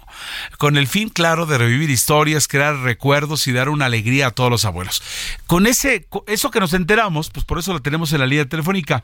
¿Cómo está usted, Rocío? Buenas tardes, gracias por tomarnos la llamada. Buenas tardes, gracias a ustedes y muy contenta de poder compartir con ustedes esta maravillosa experiencia que reivindica a los adultos mayores. Así es, en el papel por lo menos suena bonito. En, en los resultados que usted vio ayer, en lo que se hizo, ¿qué tal? Platíquenos, ¿qué pasó? Pues fue una muy buena respuesta. Por un lado, los adultos mayores estaban acostumbrados a recibir correspondencia, tenían comunicación epistolar. Entonces quisimos reivindicar esto para que los niños, los nietos y todas las personas volvamos a tomar esa buena práctica de escribir, no un correo electrónico, sino escribir corriendo el lápiz. Entonces, como directora del Servicio Postal Mexicano, lancé una campaña en todo el país que se llama Pláticas a Mano, invitando a que los niños, los hijos, y todas las personas que quisieran le mandaran una carta a su abuelito o a su eh, adulto mayor preferido. Pero hubo una iniciativa de parte de los compañeros que trabajan en correos y dijeron, pues los abuelitos que no tienen nietos Mm. y que están en algún asilo o en alguna casa Claro. de asistencia, nosotros les queremos hacer una carta. Y entonces fue maravilloso porque los mismos compañeros escribieron esa carta se las llevamos a sus asilos. ¡Qué maravilla! Ahora, estas cartas eh, escritas a mano. escritas a mano. Esa era la consigna, que fuera escrita a mano, que fuera en, sí- eh, en un sobre y que tuviera su estampilla postal para recuperar esta parte del correo. Oiga, ¿y ya sabe algunas experiencias? ¿Ya le dijeron cómo estuvo? ¿Alguien vio a estos abuelitos cuando, cuando abrían las cartas? Tantos abuelitos que, que no tienen, que no tienen familia como aquellos que sí recibieron de los nietos directos. ¿Qué, qué le han contado, directora? Pues mire, ya lo subimos en el tweet de Correos de México, tenemos grabadas las eh, visitas que hicieron a los asilos. Los adultos mayores se pusieron muy contentos, este, fue muy emocionante, llegaron a las lágrimas porque pues cuando estás en un lugar donde casi no te van a visitar, que de pronto te llegue una carta y te digan qué bueno que estás bien, yo quiero ser tu nieto, aunque no sean o no nos conozcamos de hoy en adelante, quiero estar este pendiente de ti, fue algo muy bonito y eh, muy emotivo porque se realizó en todos los estados de la República. Nos pusimos de acuerdo con los DIF, hay un DIF en cada estado. Y entonces nos ayudaron las compañeras del DIF y los de correos que están en territorio a que esta actividad se realizara el, el mismo 28. Así que, pues es una cosa que queremos compartir y decirle a todo su auditorio que hay que volver a esta relación epistolar, porque no es lo mismo escribir en una computadora que hacer una carta de puño y letra. La letra, la letra dice mucho. Creo que más de uno, yo sí lo hago de repente que, que me- estoy, estoy checando, estoy checando el cajón y me encuentro cartas escritas a mano y tiene un valor, pero pero di- es distinto el asunto. Se nota el feeling de la gente que, que, que lo quiere a uno y que le escribe lo que sea. Este, nada como la escritura. Y por eso le preguntaba, oiga, directora, ¿fue escrita a mano? Pero sí, así lo fue, ¿verdad? Fue escrita a mano, incluso en la campaña nosotros pusimos modelos de cartas y eso fue súper importante porque tuvimos la, la oportunidad de que bajaran las cartas que tenían pues algún este motivo, ¿no? Claro. De Día del Adulto Mayor. No, pues está espectacular. A ver, ¿qui- ¿quién se acuerda? Hay, hay que recordar, y además, bien nos lo dice usted, el adulto mayor estaba acostumbrado a eso, pero además es una costumbre que no se debe de perder. Nada, nada como una carta escrita a mano, en cualquier circunstancia, ¿no, directora? Exacto, mira, hay una hay, hay unos compañeros, una frase por ahí que dice que nunca en una computadora podrá correr una lágrima que desborre una una letra, ni vas a poder ponerle un beso, como hacíamos nosotros cuando éramos adolescentes, que le escribías una carta a tus papás o a alguien y le ponías un beso para que supieran que eras tú. Claro, claro. Oiga, o, o también el asunto de, de poner el perfume, la loción, ¿no? O sea, para que, ah, es la loción es... No, tiene su encanto, tiene su encanto y son esas cosas espectaculares que no debemos de perder y sobre todo, pues si contamos todavía con nuestro servicio postal mexicano, ahí están, ahí está, vamos a lo del timbre y a quien no lo he hecho enseñarle, mira, esto se hace así, se hacía en mis tiempos y es una bonita costumbre que no debemos de perder. Invitamos a todo su auditorio a que haga este ejercicio y este que le escriba una carta a la persona que ama y que le dé una sorpresa, porque además Correos de México llega a todo el país, somos la única empresa de servicio postal que, sí, que, sí llegamos a todo el país. A todo, a todos los países. Pues ahí está, ahí está la invitación para usted. ¿Quiere demostrar amor? Sale, dígame, directora, dígame. No, es que, es que dijiste bien, o sea, llegamos a todo el país, pero también a todos los países del mundo, a 192 países, porque estamos en una unión postal de correos de todo el mundo, entonces llegamos a cualquier lugar. Tú pones una carta en cualquier oficina postal de este país y llega a donde quieras, a China, a Japón, Buena idea, buena idea para, para hacerlo más personal y no solo el WhatsApp frío o un mensaje en, en, en algún medio electrónico. Con todo respeto, no más, dirán en mi pueblo, no es lo mismo. Directora Rocío Bárcena Molina, ella está al frente del Servicio Postal Mexicano. Gracias por su tiempo, le encomiamos felicidades por esta iniciativa y de verdad qué gusto, qué gusto conocer esta experiencia que han tenido con nuestros abuelos en el día y olvidarnos ya abriéndolo para toda la población, no olvidemos de mandar una carta a quien uno quiere. Y finalmente, un adelanto, en diciembre hacemos el Palacio de los Deseos Correos de México se convierte en lugar donde los niños le mandan su carta a Santa Claus y a los Reyes Magos. Ahí está otra oportunidad. Prepárense porque en diciembre lo vamos a hacer. Ahí está. Y ahí está el pretexto que vamos a tener justo para enseñar a las nuevas generaciones de lo interesante, rico, lo que es tener un código postal antes, nos peleamos por tenerlo, lo que es por el timbre, ponerlo con la lengüita y pegarlo. Tiene su encanto, esto tiene su encanto y no hay que perderlo. Estaremos atenta de ello, eh, eh, eh, directora de, de, esto. Gracias por tomarnos la llamada y, y, y comentarnos todo lo que ha ocurrido en torno a ello, Rocío Bárcena Molina. Muchas gracias. Muchas gracias. Un abrazo a su auditorio. Muy gentil, gracias. Qué interesante. Son las 7 de la noche con 8 minutos, 7 con 8 tiempo del centro. Vamos a una actualización de la información hasta el momento en esto que son las noticias de la tarde. En entrevista con el Heraldo Radio, el secretario de Educación de Jalisco, Juan Carlos Flores Miramontes, habló sobre la decisión del gobierno estatal de entregar los libros de texto gratuitos de la SEP, luego de una consulta entre especialistas y representantes del sector educativo, y señaló que la decisión de no distribuirlos en un principio se debió principalmente a la magnificación en quién los defiende y quién los rechaza. Así y lo dijo. el análisis aquí en Jalisco se impuso en la parte de que no estamos involucrados y que la Secretaría al instruirnos de repartirlo teníamos que hacerlo. Es lo que hicimos. Jalisco tiene un sistema muy sólido de contenidos propios, un proyecto educativo que desde hace cuatro años empezó a coincidir con lo que hoy presenta la Federación, porque es lo que está haciendo el resto del mundo, trabajando por proyectos desde hace tiempo, el aprendizaje basado en problemas, contando con recursos digitales. Por otra parte, y siguiendo con la educación, el rector de la Universidad Nacional Autónoma de México, Enrique Graue, aseguró este martes que a una semana de haberse emitido la convocatoria para designar a quien lo sucederá en el cargo, el proceso de sucesión transcurre en orden y hay un piso totalmente parejo. La Cruz Roja de Monterrey informó que un hombre asesinó a una mujer al propinarle con arma blanca diversas heridas en el rostro. Los hechos se registraron la tarde de ayer cuando la mujer de 45 años de edad caminaba junto a una amiga. Hasta el momento las autoridades no han eh, referido los datos de identificación de la víctima, así como el móvil que pudo haber detonado este crimen. El comité organizador del Frente Amplio por México compartió en su cuenta de ex Twitter imágenes de cómo serán las papeletas de la elección primaria que se realizará el próximo 3 de septiembre, en la que los ciudadanos que se registraron podrán elegir entre Xochitl Galvez y Beatriz Paredes para que sea la candidata presidencial de la oposición. Las boletas tienen los rostros y nombres de ambas contendientes. La titular, por otra parte, la titular del, eh, eh, del Servicio Postal Mexicano explicó para el Heraldo Radio los detalles del programa Pláticas a Mano, mediante la cual se invitó a las personas a escribir una carta a las personas mayores de 60 años en las que expresen sus sentimientos o compartan una historia, esto con motivo del Día del Abuelo y con ello también se mantiene viva la tradición del correo tradicional.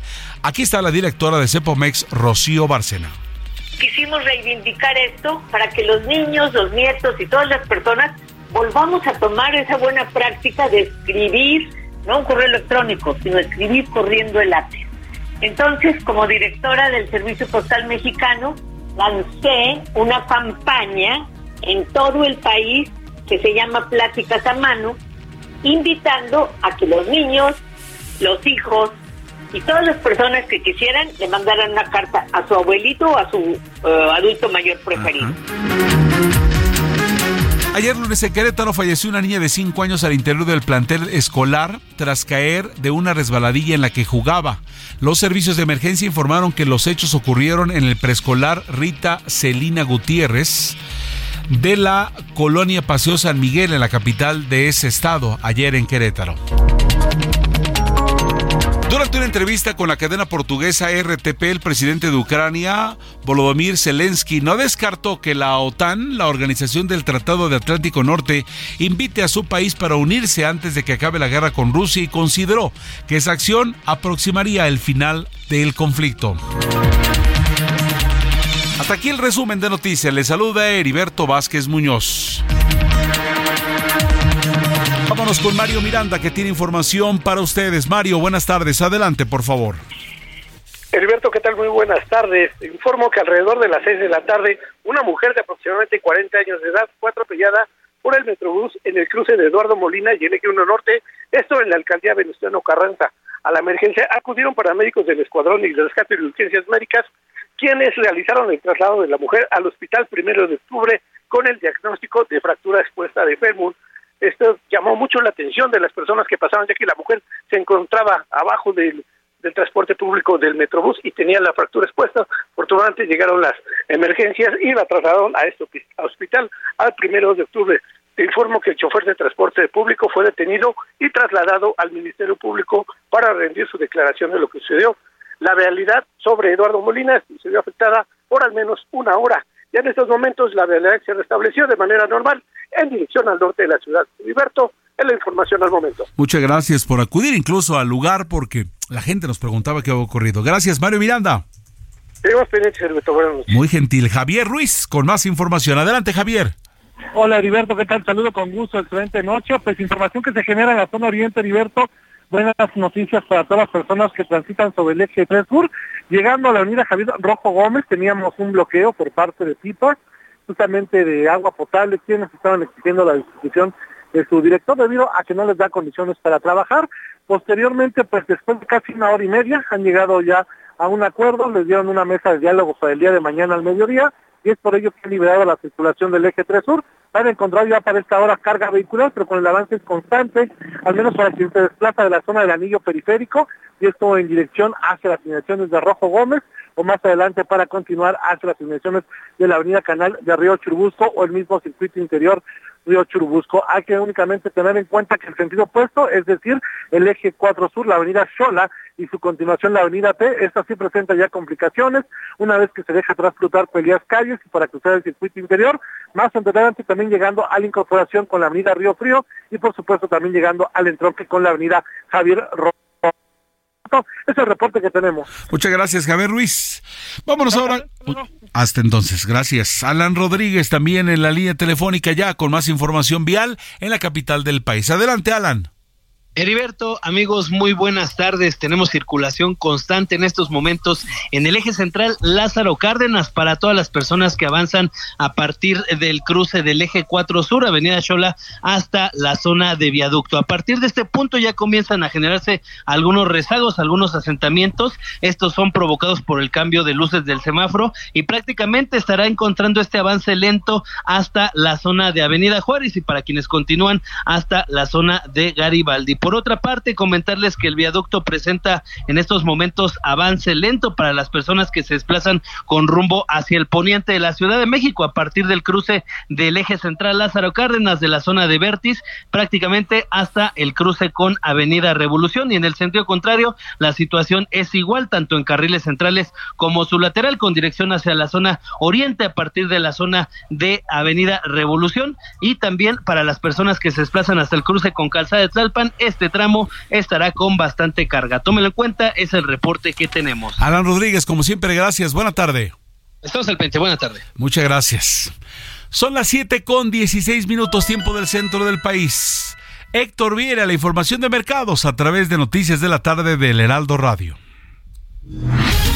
La Bolsa Mexicana de Valores concluyó su actividad de este martes con una ganancia del 1.53%, equivalente a 818.69 puntos, con lo que el índice de precios y cotizaciones, su principal indicador, se ubicó en 54.261.33 unidades para llegar a tres sesiones consecutivas cerrando en terreno positivo.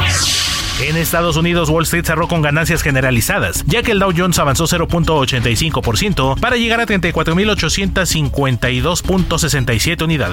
Por su parte, el Standard Poor's sumó 1.45% para ubicarse en 4.497.63 unidades, y el Nasdaq ganó 1.74%, cerrando así en 13.943.76 unidades.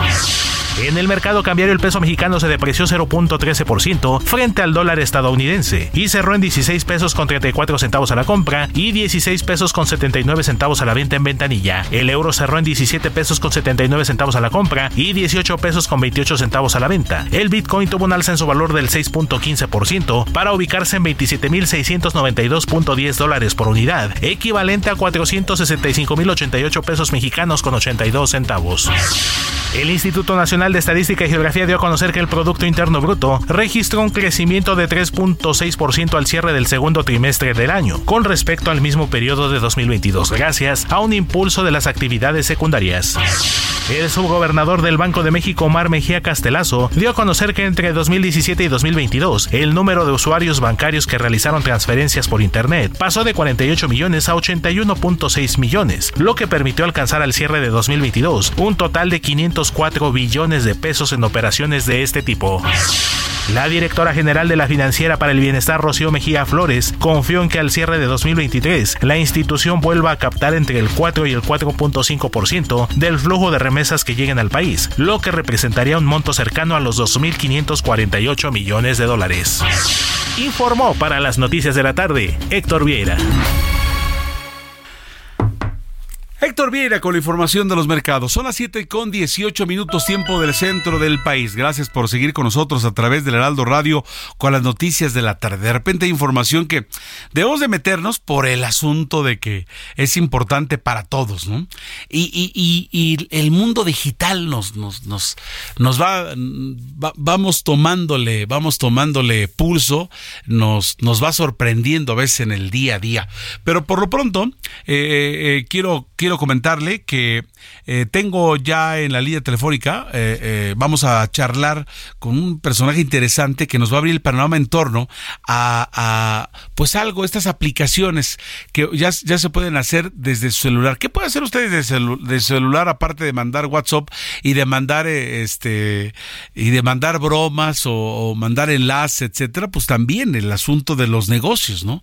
Es importante a la hora de las transferencias, de, de llevar de el día a día, etcétera, etcétera. Y pues bueno, es, es, es importante tener esta, esta información. Por lo pronto, vamos con más información. Ya, ya les comentaremos el por qué les digo todo ello. Pero por lo pronto quiero decirles que el presidente Andrés Manuel López Obrador eh, arremetió este martes contra el Poder Judicial, luego de que ayer la presidenta de la Suprema Corte de Justicia de la Nación, Norma Piña, justificó la petición presupuestal de 84.774 millones de pesos. El presidente de la República aseveró esta mañana que ya es mucho el cinismo de los ministros de la Corte. Dice, no quiero generalizar, pero de la mayoría y en este caso de la presidenta. Eh, ya les comentaré, ya les comentaré, porque tenemos las palabras del presidente de la República. Bueno, esto es lo que tenemos para ustedes. Yo les decía de, del mundo digital, de lo que estábamos hablando, pero bueno, por lo pronto, por lo pronto eh, les decía acerca de, del mundo digital y tengo en la línea telefónica a Carlos Mar, Marmolejo, que es el director general de Finsus, una sociedad financiera popular, se les conoce como Sofipo, que hoy mismo anunció que es la primera en su tipo que incorpora Dimo a la aplicación. Esta, este asunto eh, de Dimo no es cualquier cosa, ¿no? Nos, eh, estamos muy interesados en saber qué hace y para qué sirve. Y es que una Sofipo, para quien, para quien sepa, Eh, eh, una Sofipo digital es lo que podríamos llamar como un neobanco que opera sin sucursales físicas, ¿no? Todo se hace desde el celular, abrir cuentas de ahorro, de inversión, pagar los servicios, etc, etc. Carlos, ¿cómo está? Buenas tardes. ¿Nos puede explicar brevemente cómo funciona Dimo? ¿Qué aprieto, qué pongo, qué escribo, etcétera, etcétera, porfa?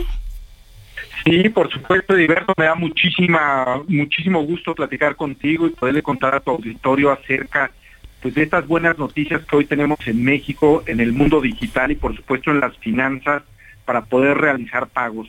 Dimo es una iniciativa del Banco de México que lo pone a disposición del sector financiero para que todos los mexicanos que tienen una cuenta de banco, que tienen una cuenta de Sofipo, puedan realizar transferencias, puedan realizar esto que conocemos como Space de una manera mucho más fácil y sencilla. Fíjate, Heriberto, que hoy eh, la manera en hacer pagos eh, pues es un poco más complicada ya que tenemos que sabernos el número de cuenta clave de las personas que van a recibir una transferencia, tenemos que registrarla muchas veces en nuestra banca electrónica, en nuestra plataforma móvil, y eso lo vuelve muy friccionante.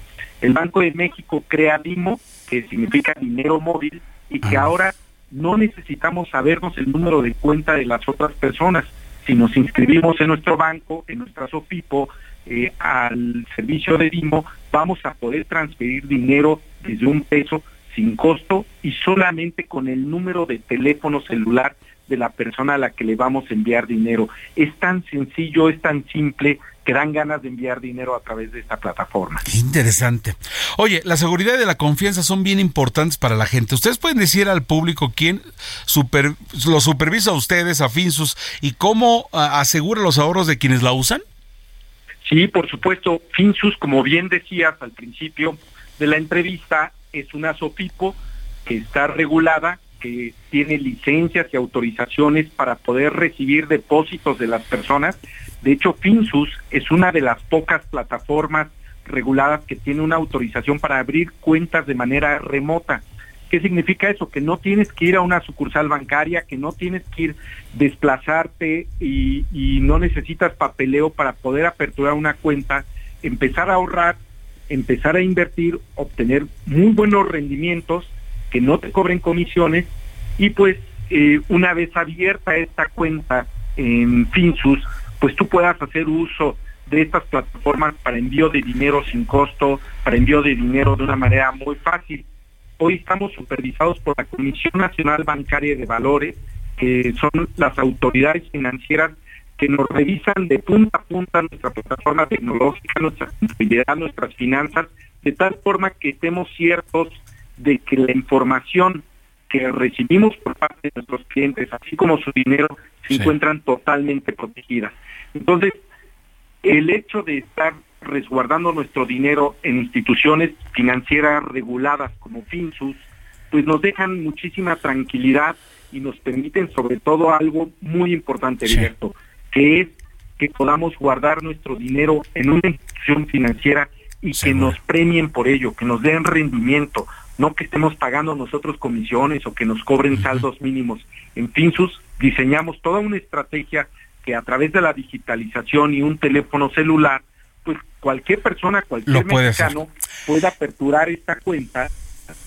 Así es. Pues, ya, ya puedas abrir tu cuenta y puedas empezar a transaccionar en menos de ocho minutos. Carlos Marmolejo, director general de Finsus, gracias por esta explicación. Buenas tardes. Un abrazo, Heriberto. Salud. Escucha las noticias de la tarde con el prestigio informativo de Heraldo Media Group. Regresamos. Heraldo Radio, la H se lee, se comparte, se ve y ahora también se escucha.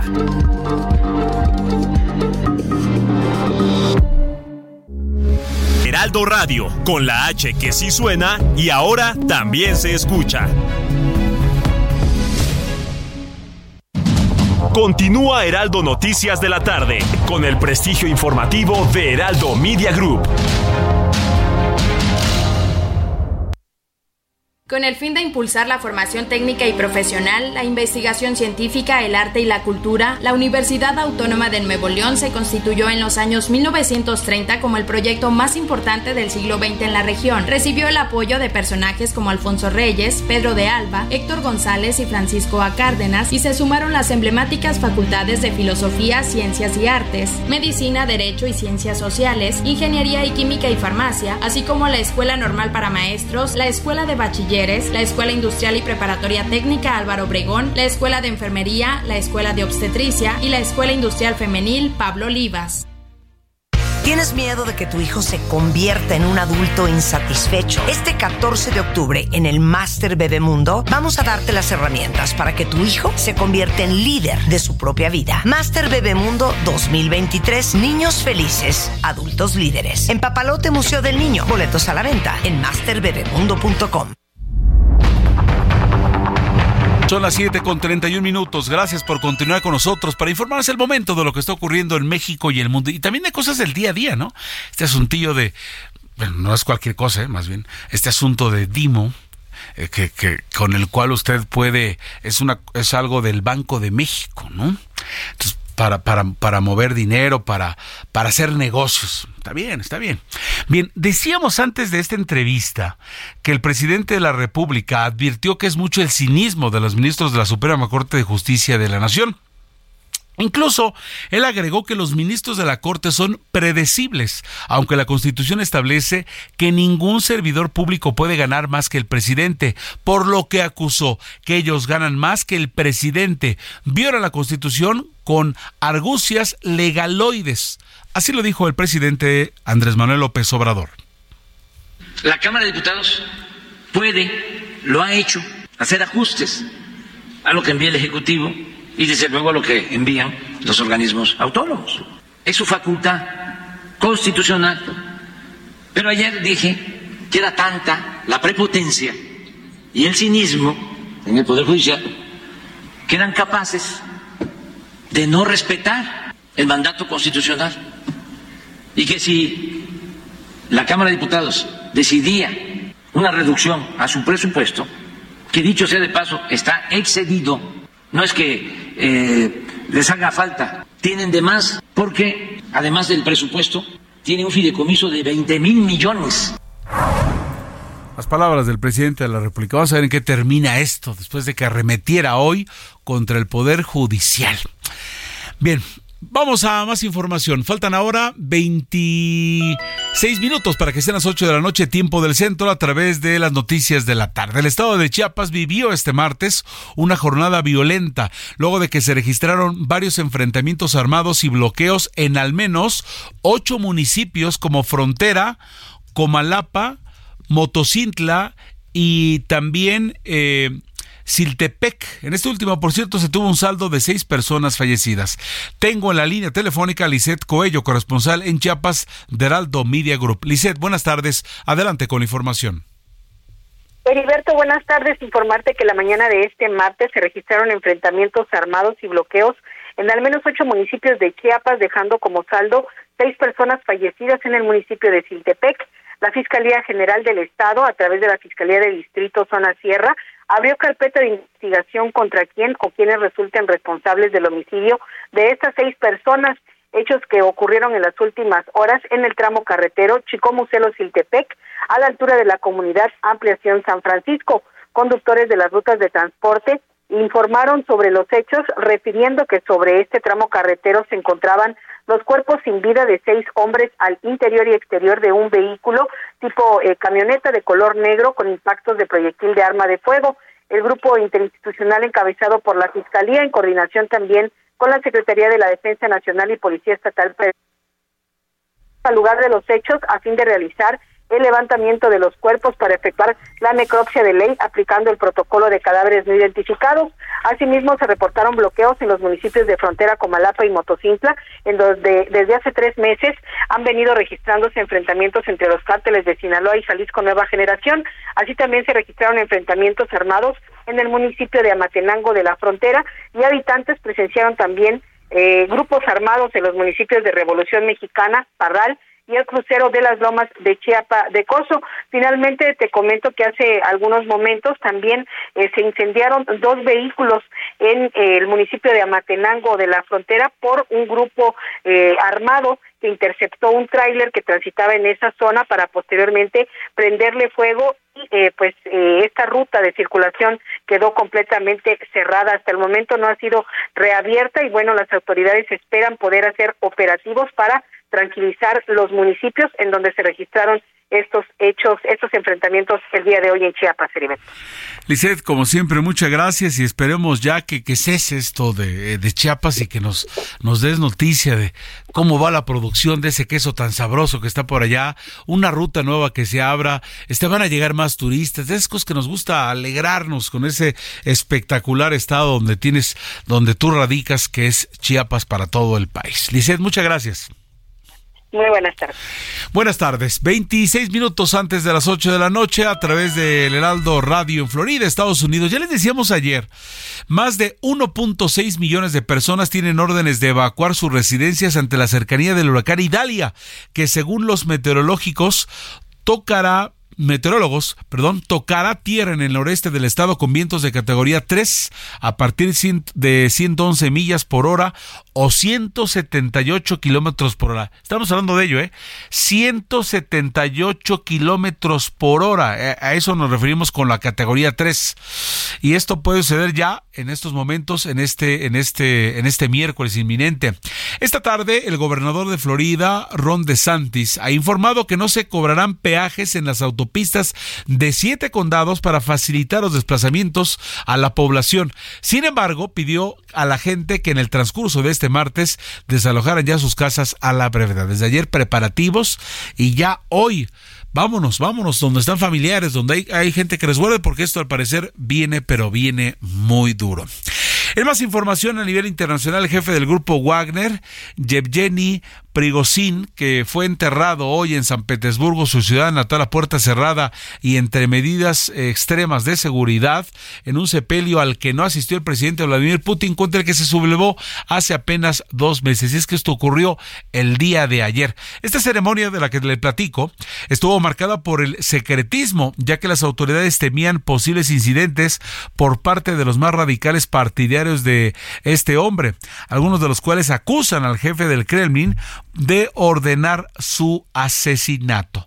Las muestras de duelo por la muerte del héroe de Rusia, así lo han calificado, no se limitaron a la antigua capital zarista, ya que en Moscú sus correligionarios han erigido un altar muy cerca de la Plaza Roja. ¿Sí recuerda este hombre que fue el que le dijo al señor Putin, no me siento apoyado por el ejército, son los mercenarios estos que están eh, peleando allá en Ucrania, no nos sentimos respaldados, no tenemos materiales, son órdenes contradictorias y si no nos resuelven rápido nos vamos a Moscú. Y pues bueno, pues ahí están las consecuencias. Vamos con más información internacional con Alina Leal Hernández.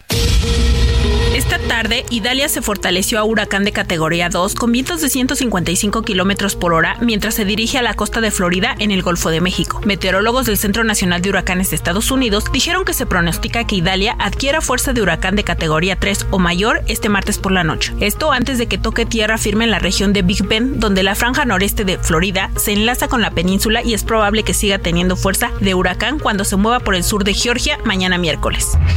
El jefe del grupo Wagner, Yevgeny Prigozhin, fallecido el miércoles de la semana pasada, fue enterrado este martes en un cementerio de San Petersburgo, Rusia. El último adiós a Yevgeny Prigozhin fue a puerta cerrada. Este martes la sonda rodante de la India confirmó la presencia de azufre y detectó varios otros elementos cerca del polo sur de la Luna, mientras busca señales de agua congelada casi una semana después de su histórico alucinaje. La Organización de Investigación Espacial de la India, OISRO, dijo que el instrumento espectroscópico inducido por láser del vehículo también detectó aluminio, hierro, calcio, cromo, titanio, magnesio, oxígeno y silicio en la superficie lunar. Este martes, miembros de tribus árabes lucharon contra combatientes kurdos en varias regiones de Siria, lo que dejó por por lo menos 10 muertos y varios heridos. Activistas opositores y la prensa prooficialista informaron que son unos de los peores combates en años recientes en la región fronteriza con Irak, donde cientos de soldados estadounidenses han estado basados desde 2015 para ayudar en la lucha contra el grupo del Estado Islámico. El Tribunal Supremo Electoral de Guatemala suspendió el partido Semilla del presidente electo Bernardo Arevalo, quien calificó la medida de ilegal y denunció una persecución política en su contra de cara a su toma de posesión el próximo 14 de enero. Un vocero de la Comisión Europea informó este martes que un incendio forestal en un parque nacional en Grecia es el más grande del que se tenga registro en la Unión Europea, y el bloque ha movilizado cerca de la mitad de sus aviones lanzadores de agua para enfrentarlo. La agencia brasileña de inteligencia ABIN emitió un informe en el cual dio a conocer este martes que los carteles mexicanos del narcotráfico están extendiendo su influencia a otros países productores, consumidores y de tránsito de drogas, entre ellos Brasil. En el informe elaborado en 2018 y que fue parcialmente descalificado, resalta a Brasil como importante zona de consumo y tránsito de drogas. También es susceptible a la proyección de poder de las organizaciones del narcotráfico. Muchas gracias, Alina, por la información hasta el momento a nivel internacional. Alina Leal Hernández. Vámonos con información, vamos con información ahora nacional. Y por cierto, estoy recibiendo un mensaje que llega por la plataforma X, antes Twitter, muy interesante de una política priista de muy altos vuelos. Dice, en el Frente Amplio de Renovación tenemos el derecho y la obligación de levantar nuestra voz para alertar que la terminación abrupta dañaría seriamente las posibilidades futuras del aspirante ganadora y lastimaría la esperanza de millones de ciudadanos. Eso lo dice Dulce María Sauri el Frente Amplio de Renovación manifiesta su grave preocupación ante la posibilidad de, concluir anticipadamente el proceso de postulación de la persona responsable de la constitución del Frente Amplio por México.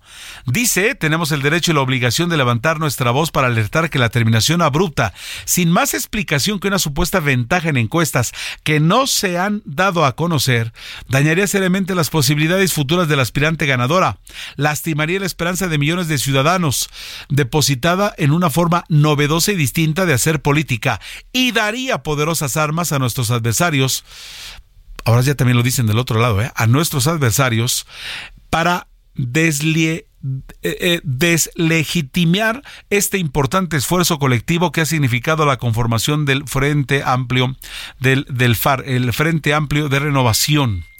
Por lo tanto, solicitamos a Beatriz Paredes y Xochitl Galvez que mantengan su compromiso de participación independientemente de los resultados finales. Demandamos al comité organizador que culmine su responsabilidad de acuerdo a la convocatoria emitida. Este proceso en marcha no es de los partidos políticos, es de la ciudadanía y no puede ser expropiado por cálculos mezquinos de índole alguna, dice Dulce María Sauri Riancho, vocera del Frente Amplio de Renovación. Interesante, interesante. Las 7:43, tiempo del centro del país, 7:43. El gobernador de Nuevo León con la novedad que el gobernador de Nuevo León, Samuel García Sepúlveda, destapó sus intenciones de convertirse en candidato del Movimiento Ciudadano a la presidencia de la República y aseguró que al tener 35 años ya podría competir por el máximo cargo en el país, al afirmar que a la presidencia llega puro viejillo. Vamos con Juan Teniente, corresponsal en Nuevo León de Heraldo Media Group. Adelante con la información.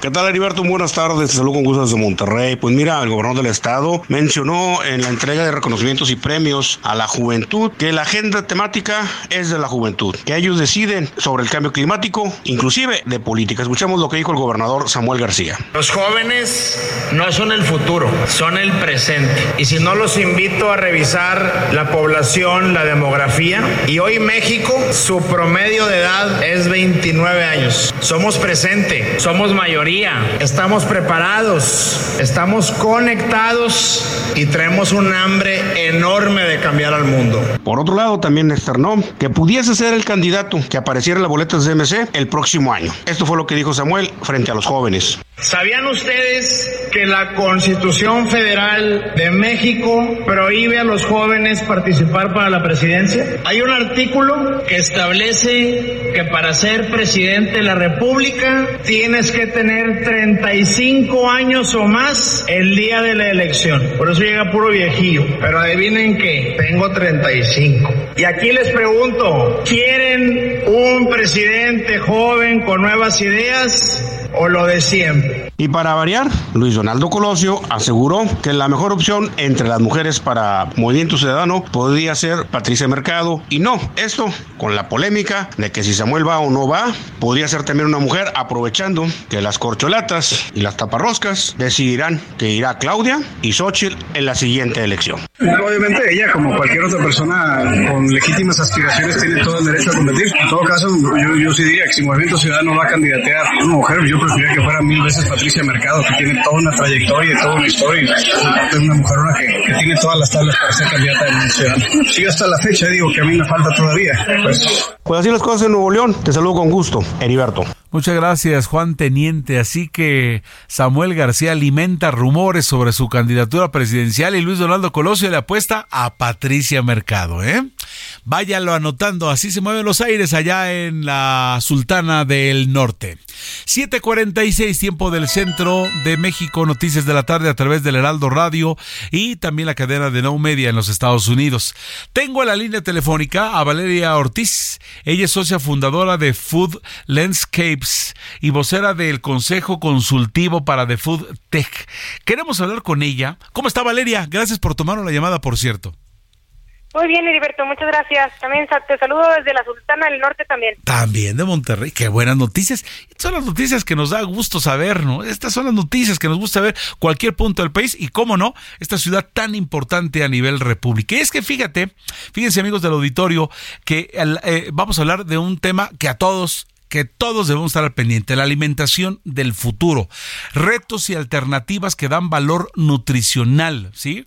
Hay cosas que hay que tener en mente, ¿no? El abastecimiento de ingredientes, los métodos de proceso, las prácticas del, de, almacenamiento y la tecnología en el suministro directo de alimentos que las empresas e industria deberán de evaluar para evolucionar conforme al futuro de la alimentación mundial. ¿Es así, Valeria? Así es, Heriberto. Es un tema que a todos nos concierne y a todos deberíamos de estar conscientes en, toda, en las decisiones que tomamos todos los días. A veces como consumidores creemos que no podemos tener un impacto positivo en el medio ambiente, en el planeta y no es así. En todas nuestras decisiones de todos los días todos comemos, unos más, unos menos, pero todos tenemos tenemos un, un granito de arena que dejar a través de estas decisiones. Y, y Valeria, a ver, cuéntanos, ya, ya, ya que abriste juego, este, con, a ver, ¿cómo a la hora de ser consumidores? Porque nosotros, híjole, yo quisiera apoyar, pero pues yo nada más voy, voy al mercado, al súper, a donde vaya, me surto y se acabó. Desde ahí, ¿cómo yo podría ayudar? O, o sí, colaborar, mi granito de arena, ¿cómo está? Sí, así es. Fíjate que eh, en los últimos años, de- del más o menos de los 1970 para acá, hemos perdido un 60% de la diversidad de la flora y fauna en el mundo. Y entonces, eh, ¿qué tiene que ver esto con, con nuestra forma de consumo? Bueno, cada vez más, es, cada vez consumimos menos variedad de alimentos, Heriberto, entre frutas, verduras, cereales.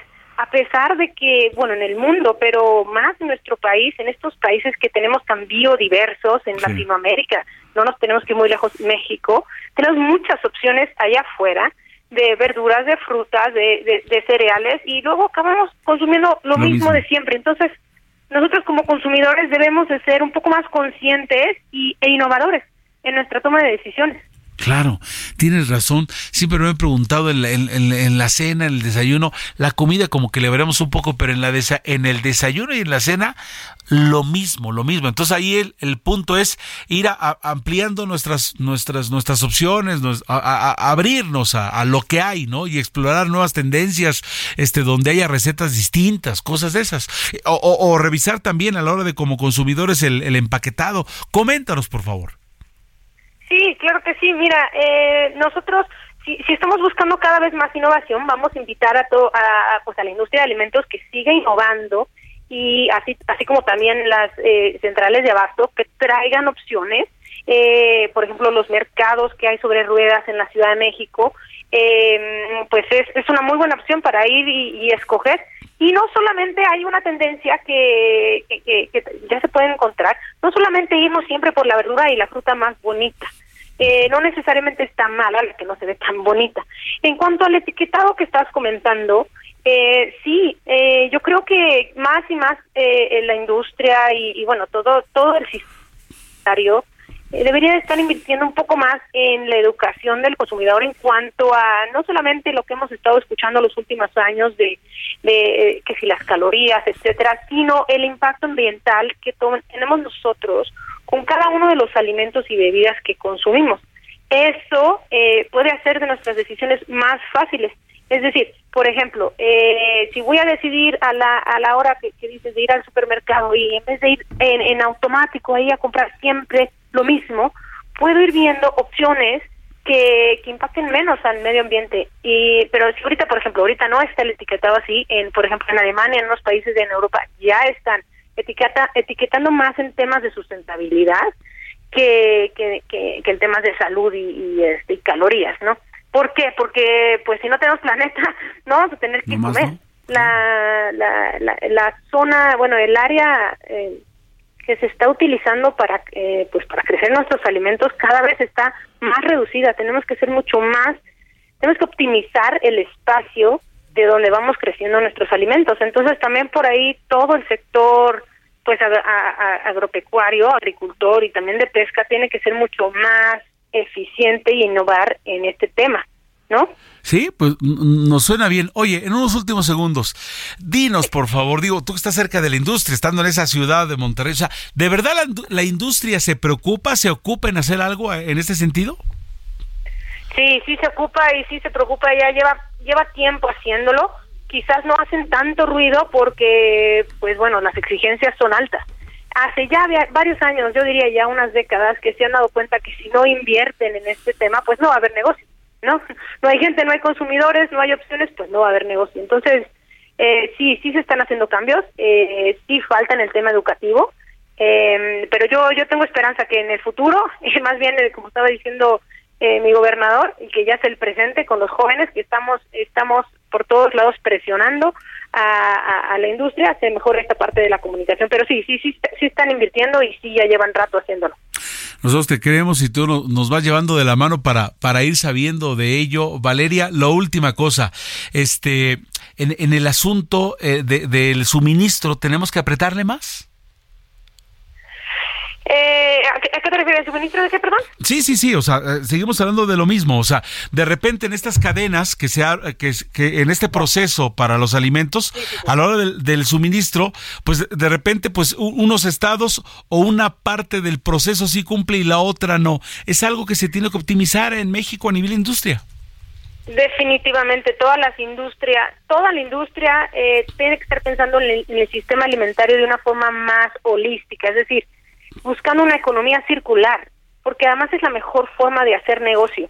Si uno nada más piensa en una parte de, de esta cadena, pues se desconectan las demás y se, se desbalancea, ¿no? La, eh, por ejemplo, puede uno pensar, y por eso también se tienen que hacer mejores estudios y mejor comunicación al consumidor, pero sí, este tema de la economía circular es una inversión de ahorita, porque además ya, ya pasamos a la siguiente etapa, el futuro nos alcanzó en tema de, de, reducir impacto. Necesitamos la industria, nosotros regenerar, ya necesitamos pasar este tema de regeneración del planeta, o sea, que estamos, no estamos el daño que estamos dejando de hacer, sino que estamos regresando al planeta para seguir teniéndolo.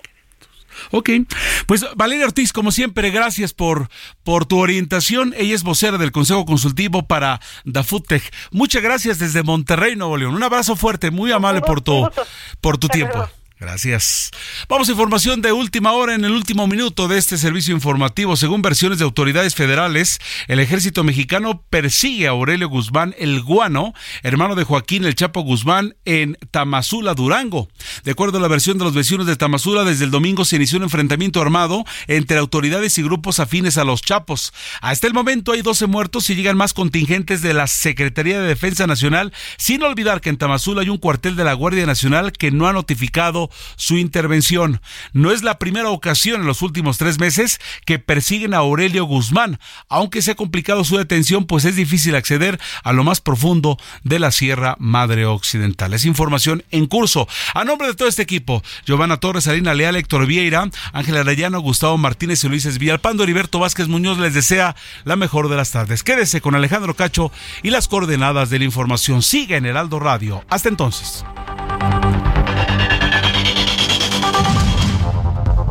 Esto fue Heraldo Noticias de la tarde. Las entrevistas y el análisis profundo de los temas trascendentes. Con el prestigio informativo de Heraldo Media Group. Heraldo Radio, con la H que sí suena y ahora también se escucha.